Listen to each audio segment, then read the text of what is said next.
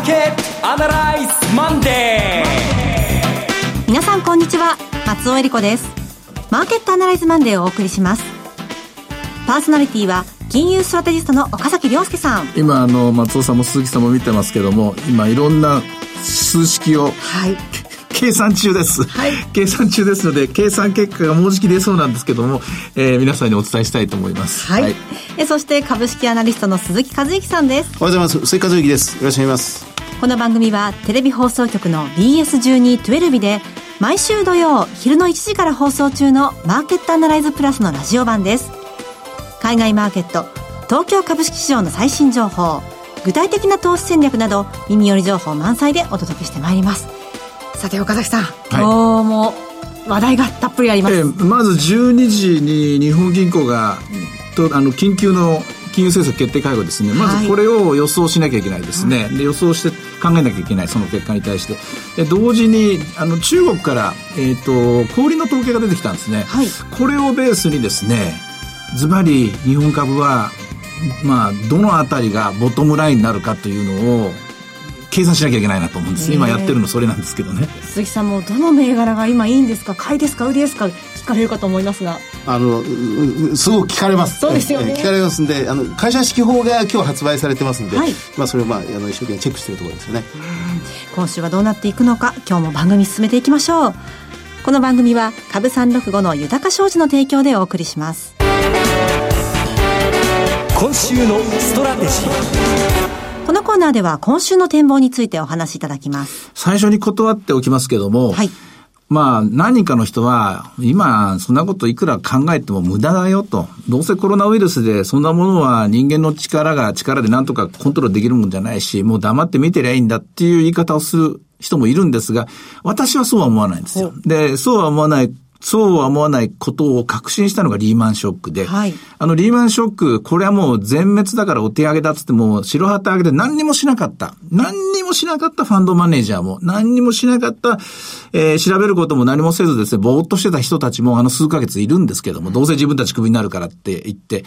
でも、あそこでやっぱりなんとか必死になって、それからド安値を売った人もいるし、で、一番安いところで買った人もいるし、それは結果はあるんですけども、やっぱりあそこで精一杯必死になって戦った人たちはその後も生き残ってます。あそこで諦めて何もしなかった人たちってのは、私の知る限りでは業界を去っていったし、で、企業としても消えていったものがいっぱいある。やっぱりこういう時は、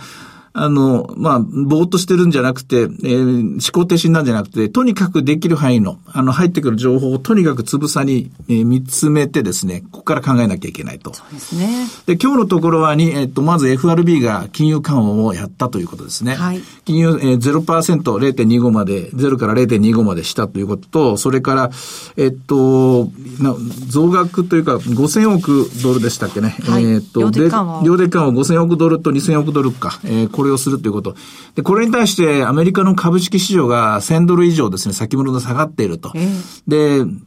手っ取り早く答えるとしたら、これはもっと悪いニュースが出るから、ね、議長がなんか知ってるから慌ててやったんじゃないかっていう人いますけど、これも白旗を上げてるのと一緒だと思います。こういうことを言う人もいますけども、はい、その人たちに対しては、やっぱりみんな、そんな意見は聞いちゃいけないと思うんです。うん、このじゃあ下げは何だったんですか？これはアメリカ株が、やはり今一番脆弱だからだと思います。うん、それはアメリカでまず感染者が、まだ増えてる途上であるというのと、日本株と違ってアメリカ株っていうのはかなりバブルにあったということ、かなり割高にあったということ、ここが一つ原因ではないかと思います。それに対してじゃあ日本企業、日本株はというとかなり割安な状態にあったということ、まずこれが大前提で考える価値があるのはここだと思うことで、思うところが一つ目ですね。それで、はい、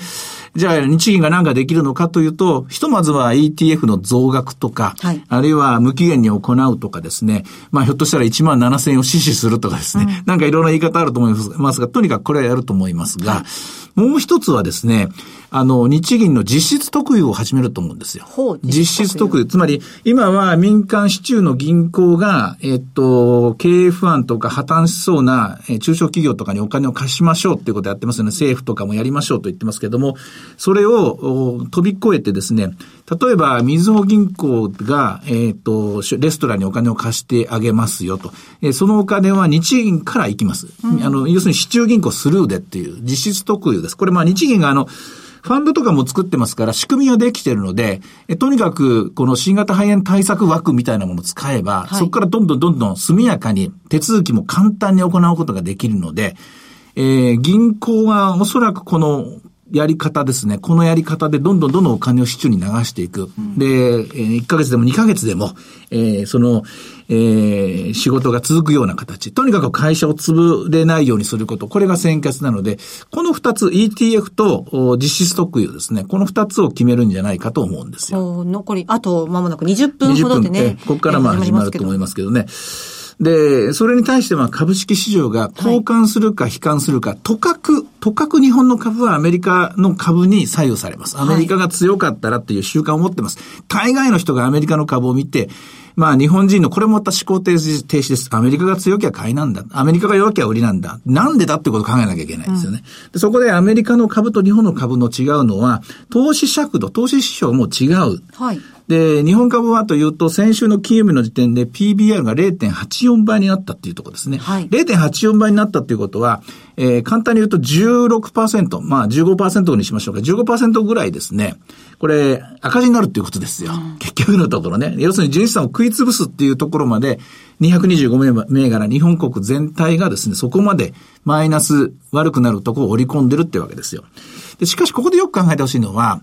あの、今、たった今中国のデータが一つ出たんですが、中国の2月の小売は、1、2、えっと、1、2月だったかな、1年前と比べて20%ダウンなんですよ。20%? はい。はい。あの、当たり前ですけども、えー、新型肺炎ウイルスがですね、コロナウイルスが蔓延しても、それでも生きていくんですから、生きていく以上はお金を使うわけですね。えー、ガス代、水道代、電気代、で、食費もかかります。家賃も払いますよと。それがコストで赤字になるっていう人もいますが、とにかくお金は回ってて、中国の場合は8割は回ったわけですね。で8割が回っていってですね、で、一方で日本の、えー、企業の全企業ですよ。上場企業だったと思うんですけども、はい、私の記憶が正しければ、損益分岐点っていうのは70%なんですよ。昔と違ってものすごく損益分岐点下がったんですよ。はい、つまり70%ということは売上が3割落ちても一応トントンで日本企業っていうのはやって生き残れるんですよ。で、えー、小売の分がまあ2割落ちて、はい。で、しかしここで日本企業っていうのは海外と国内の売上の比率が海外の方が多いんですよね。あ、そうですか。海外が60%ぐらいだったと思うんです今、とにかく一生懸命 調べながらですね、単純に机の上のメモ書きでですね、かけたり割ったりしながら今出そうとしてるんですが、60%、国内が40ぐらいだったと思うんですけども、40%の国内の売上が仮に2割落ちたとしましょうかと。うん 40×2 ですから、これで8%売り上げが落ちるんです。はい、で問題は海外の60%の売り上げが、どんだけ落ちるかなんですよね、ここで。うんちょっとまだそこがわからないですよね。仮に、まあ、どうしましょう、鈴木さん。何割落ちるとしましょうか？相当そうです。半分、半分までいかないでしょ。トトヨタで2月が26%ぐらいダウンですからね。うん、やっぱり3割。3割。ということは、60%の3割落ちたら、これで6、3、18%落ちるわけです。18%と8%落ちたら、足したら26%全体で落ちるわけです。26%落ちても、日本企業は、なんとかカツカツ30%ダウンまでが OK なんだとしたら。OK だとしたら、カツカツいけるんですよ。はい、カツカツいけるとしたら、これが答えなんですが、PBR 今0.84っていうのは、買いの水準だと思います。ああ、そうですか。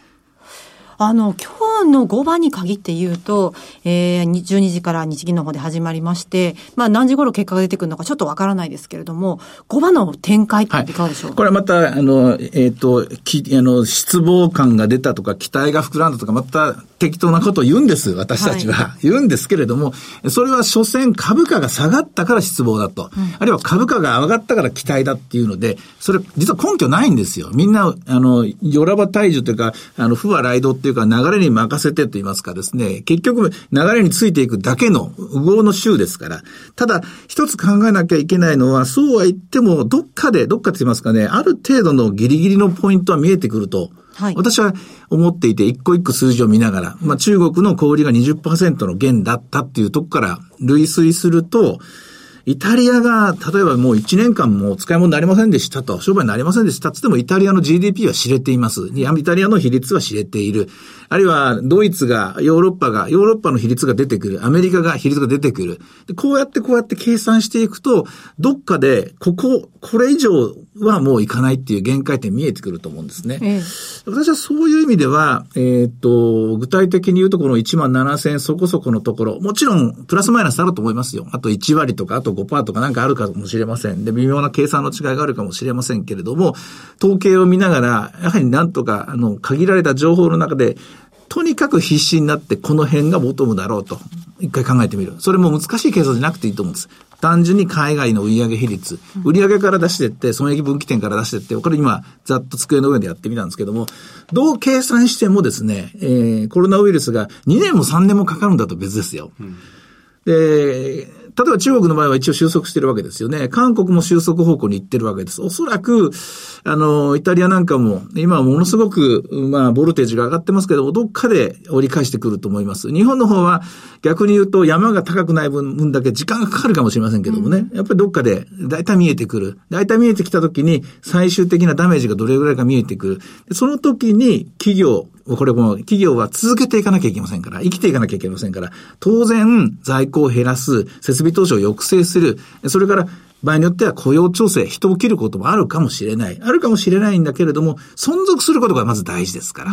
うん、そのために銀行は金を貸してやる。他のことはもう差し置いて、とにかく金を貸してやれと。うん、えー、で、貸してやって続けて、そしてこの収束した時に、生き残って、さあそこからもう一回やり直そうと。で、その時に株式市場はどの辺がボトムかというのを見通す。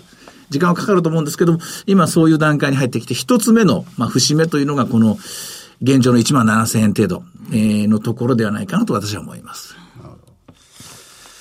昼の日銀、実質特有。うん。実質特有という形で言葉ではそういうことは言わないわけですよね。まあでも、それは我々が言えばいいことだと思います。これは日銀による実質特有であると。で、要するに民間銀行には一切リスクはない。例えば、えー、普通のメガバンクでも地方銀行でも、そんなとこ貸したら危ないぜと。潰れた時どうすんだと。貸し倒れ引き当て金が不良債権処理が言うじゃないですか。いい、いいと、そんなこと考えなくていい。これは日銀の金なんだと。日銀スルーしてる金なんだと。そういう形になると、安心してお金が流れていく。この形を、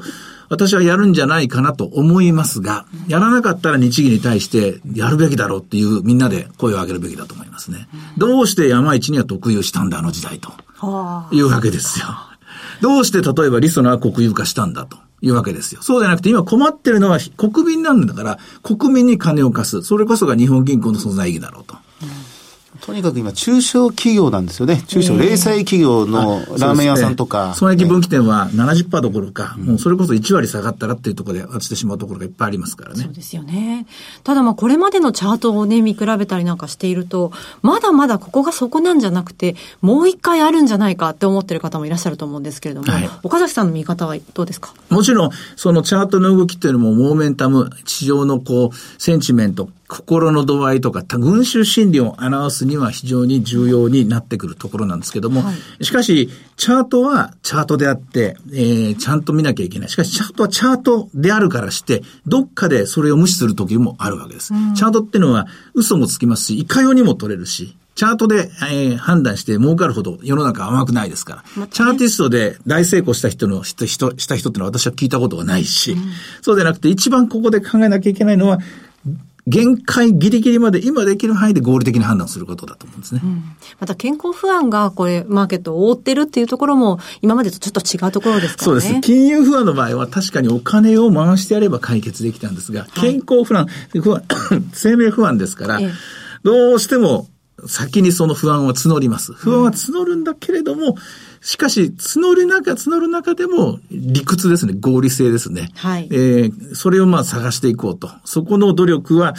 怠ってはいけないと思うんですね。はい。えー、では今日の指標を見ながら今後の展開を見ていただきたいんですけれども。はい。日経平均は全般、コアバプラスでした。18円高でした。で、ボラティリティはやっぱりまだ上がってます。59.56。これざっとですね、この59.56を7で割ってください。7で割ると8.5ぐらいだと思うんですけども、今週は8.5%ぐらい上下します。はあ、それがボラティリティの意味してるところですから。はい。ですから、あの、ブレることは意識してやるしかないと。うん、だけど、だけど、まあ、これ、えー、一応、ボラが上がりながらですよ。ボラが上がりながら日経平均株価は、前場、前日比ほぼ変わらずだったということは、うん何をやってるかっていうと、これ上がった時のためのコールオプション、上がった時の保険もかかってるっていうわけですよ。うん、下がった時の保険だけかかっているならば、これは相場は下の方に圧力がかかります。ええ、これは相場が動いてないっていうことは、下がった時の保険も買ってるし、同時に上がった時の保険も今買ってるんですよ。上がった時に、上がった時に出遅れるの嫌ですから。そうですね。だから1000円高2000円高した時にいつでも飛び乗れるような、そういう保険も今買われていること。これも事実の一つですね。うん、12時からを睨んでというところもあるでしょうね。はい、えそして為替ですが。はい。えドル円についてはですね、107円の17銭、18銭というところですね。でもこれ、為替については、これ今お金がとにかく右左へ、はい、えー、アメリカに行ったり、日本に来たり、ヨーロッパに行ったり、日本に来たりこれ繰り返してますから、金利で全然動いてないところがあります。金利で動いていないところがあるというのは、これは、えー、騒ぎが終わってからそこからですね、今回のゼロ金利政策の分を織り込むと思いますから、今の為替相場は、言っちゃなんですけども、当てにはなりません。はい。そして最後に株365です。はい、株365が17,471円ですね。寄り付きは174円ですから、そういう意味では、プラスの方向に行きましたら、高い時は、高いところは718円まであったんです。残念なことに、金曜日のニューヨークの終わりの時点よりは700円ぐらい安くなってますね。はい。まあ、あのままほっといた方が良かったんじゃないかなっていう気もしなくもないんですけどね、下手に金融政策今回で動かずに、もうちょっと後からでもよかったような気もするんですが、まあ、そうも、そうも、そうこも言ってられないんでしょうね、これね。うん、あの、とかくアメリカと日本って連動しがちですけれども、はい、今回の、あの、まあ、ショックというんですかね、これは連動しないこともあり得る。もちろんです。もうそれだけ、あの、えー、要するにアメリカの方が肥満してましたから、えー、日本の方が、アメリカと日本とどっちが健康かといったら日本の方が健康な状態にあったと私は思いますし、そして、これも、あの、なんかこう、不幸中の幸いっていうか、ブラックジョークのような話ですけども、中国が1にもうえー、もう終わったぞ、みたいなこと。これ、悔しいんですけどね、まだ戦ってる我々としてみれば。そうすると、中国が戻るならば、日本のビジネスを戻るという発想も出てきます。うん、でも、ヨーロッパが渦中になってますから、ヨーロッパビジネスの多いところはこれ厳しいですけども、しかし全体としてみれば、さっきの、もう一回一番、一番最初の企業の理論に立ち返って、損益分岐点、で、国内の売り上げ、海外の売り上げ、そういったことから一個一個詰めていく、そこがやれるべき、やるべき仕事なんじゃないかなと思いますね。はいえー、さて、いろいろ展望していただきました。今週末土曜日には午後1時から放送します、マーケットアナライズプラスもぜひご覧ください。また、Facebook でも随時分析レポートします。以上、今週のストラテジーでした。